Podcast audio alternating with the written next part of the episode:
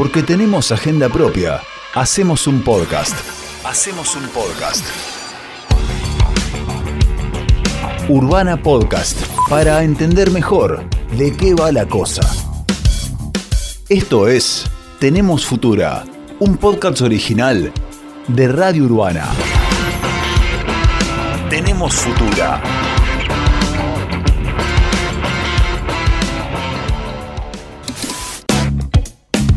¿Quién se ocupa de la salud en los barrios de nuestra ciudad? Yo soy Tomás Casela y esto es Tenemos Futura.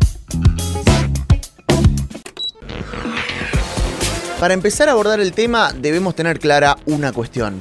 ¿Qué es la atención primaria? Según un documento lanzado luego de la Conferencia Internacional sobre Atención Primaria de Salud, esto se entiende por el primer nivel de contacto de los individuos, la familia y la comunidad con el sistema de salud, llevando lo más cerca posible la atención al lugar donde residen y trabajan las personas.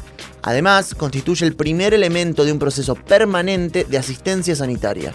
Este tipo de atención no requiere una gran inversión tecnológica, sino que utiliza el recurso humano como principal herramienta. Logra atender no solo la salud física, sino también los factores sociales de las personas. Gisela Gigliani es la presidenta del bloque de concejales y concejalas del Frente de Todos, y además es médica especialista en atención primaria lo que busca es no solamente la asistencia de los problemas de salud de la población, sino la promoción, la prevención cerca de la gente, digamos. No es para descongestionar el hospital.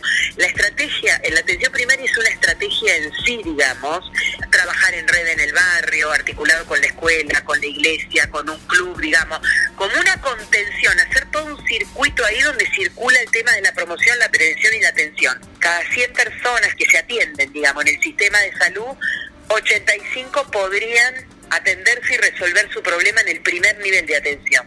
La verdad que como estrategia es central, digamos, para, para la salud de la población. Tenemos Futura. El fortalecimiento de la red de atención primaria de la salud es una responsabilidad activa de los distintos gobiernos y por su proximidad específicamente de los gobiernos municipales. Ellos deben generar las estrategias y planes para contener a la población. Está claro que para esto es indispensable tener la voluntad política de atender esta cuestión. ¿Cómo funciona todo esto en nuestra ciudad? En Bahía Blanca hay 56 unidades sanitarias, las cuales históricamente se ocupaban de la atención de cuestiones como medicina clínica, pediatría, ginecología, psicología, asistencia social, vacunación, a veces odontología, entre otras cuestiones. De esas 56, hoy solo hay 32 en funcionamiento. Y si contamos únicamente el número de unidades con atención médica multidisciplinaria y de calidad, la cantidad sigue bajando. ¿Cuál es la propuesta del municipio? Desde la Secretaría de Salud nos dijeron que se está llevando adelante en este momento un plan para cambiar la dinámica de atención primaria de la salud. Esa estructura de 56 unidades sanitarias a lo largo de la ciudad con distintas especialidades médicas no va más. Para empezar a entender este cambio, es necesario explicar que la ciudad de Bahía Blanca está dividida en 10 áreas programáticas de atención a la salud, con entre 5 y 6 unidades sanitarias en cada una. La idea municipal es tener un centro de atención primaria en cada unidad programática que tenga atención de lunes a viernes, de mañana y de tarde, con más servicios y más especialidades. Según la Secretaría de Salud, hoy funcionan 12 espacios con estas características. La idea es que estos centros funcionen en terrenos municipales, haciendo que las sociedades de fomento, en las cuales existen hoy la mayoría de las unidades sanitarias, releguen ese rol de acompañamiento al sistema de salud local. Esos últimos sitios, que hoy funcionan o funcionaban hace unos meses como unidades sanitarias, pasarían a ser centros satélites de menor complejidad sin atención médica. Contarían únicamente con una enfermera y un personal administrativo para brindar atención simple y derivar turnos hacia los centros de atención primaria.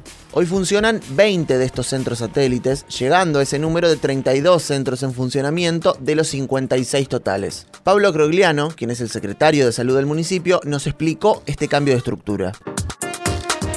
El objeto de una sociedad de fomento no es tener una sala médica, es otro. Vos podés tener, eh, por eso te digo, podés tener una enfermera y un administrativo que te facilite. Entonces el objeto no está, el objeto es facilitarle a la gente el acceso a la salud, no es que la tienda. Esto que genera, genera que tenés muchas puertas abiertas pero no tenés un servicio de calidad. ¿Por qué? Porque esto ya lo has escuchado 50 veces. Vos vas y le decís, vengo a buscar al pediatra. No, el pediatra hoy no está. Vengo a, vengo a ver al clínico. No, el clínico ya se fue. Uno de los déficits que tiene el primer nivel de atención es de personal. Cuando subimos la idea es hacer todo una reingeniería del primer nivel de atención. No se trata ni de abrir ni de cerrar unidades sanitarias, sino que lo que estamos haciendo es reconvirtiéndolas. Desde el bloque del Frente de Todos, en el Consejo Deliberante, enviaron un pedido de informe sobre la estructura organizacional del sistema de atención primaria de la salud. Buscan que la Secretaría de Salud informe cuáles unidades están en funcionamiento y cuáles no, si se piensa cerrar alguna en el futuro y qué alternativa le darán a los vecinos y las vecinas de esos barrios. A día de hoy, todavía no hubo respuesta municipal. Y a todo esto, ¿Qué dice la gente en los barrios? Es complicado analizar la realidad de la atención primaria de la salud en los barrios porque las realidades son distintas. En algunos lugares las unidades sanitarias están cerradas hace meses. En otras, la atención que en algún momento funcionó bien hoy se encuentra debilitada. Mientras tanto, algunos lugares siguen manteniendo una atención de calidad. Un ejemplo del primero de estos casos lo podemos ver en Aldea Romana. Su unidad sanitaria se encuentra cerrada hace un año y medio desde el inicio del aislamiento por COVID-19. Durante este tiempo, la gente del barrio tiene que moverse hasta Villa Muniz haciendo casi 30 cuadras para recibir atención médica.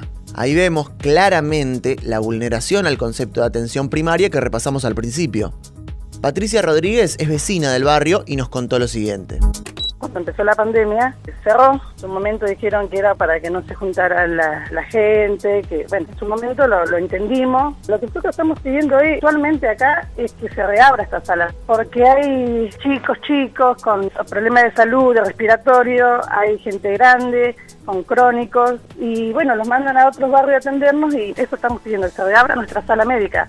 Así sea con una enfermera, un médico, un médico por día, si pedimos nada más lo esencial, un clínico, un pediatra, y la asistente social, porque hay gente muy vulnerable y que necesita un asistente social. Realmente es una locura, porque yo creo que tenemos que tomar colectivo, no quieren que los andemos trasladando de un lado para otro por la pandemia, por este virus, no nos parece adecuado, pero bueno, hasta ahora no hemos tenido respuesta. Ya venimos como cansados, que nos estén bicicleteando, bicicleteando, lo están tirando, estirando, esperar a qué, o sea...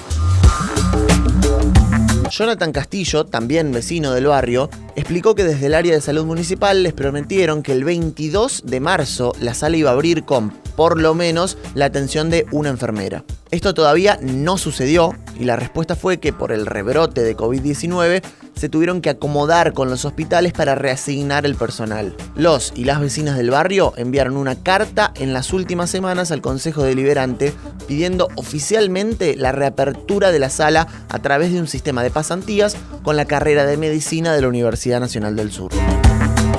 Villa Delfina es uno de los ejemplos donde la unidad sanitaria funcionaba bien, con atención completa y distintas especialidades. En 2015 prestaban servicio ahí nueve profesionales de la salud. Funcionaban consultorios de clínica, pediatría, ginecología, asistencia social, entre otros. Además, había un proyecto para llevar también atención odontológica. Al día de hoy, en la unidad sanitaria solo tienen un médico.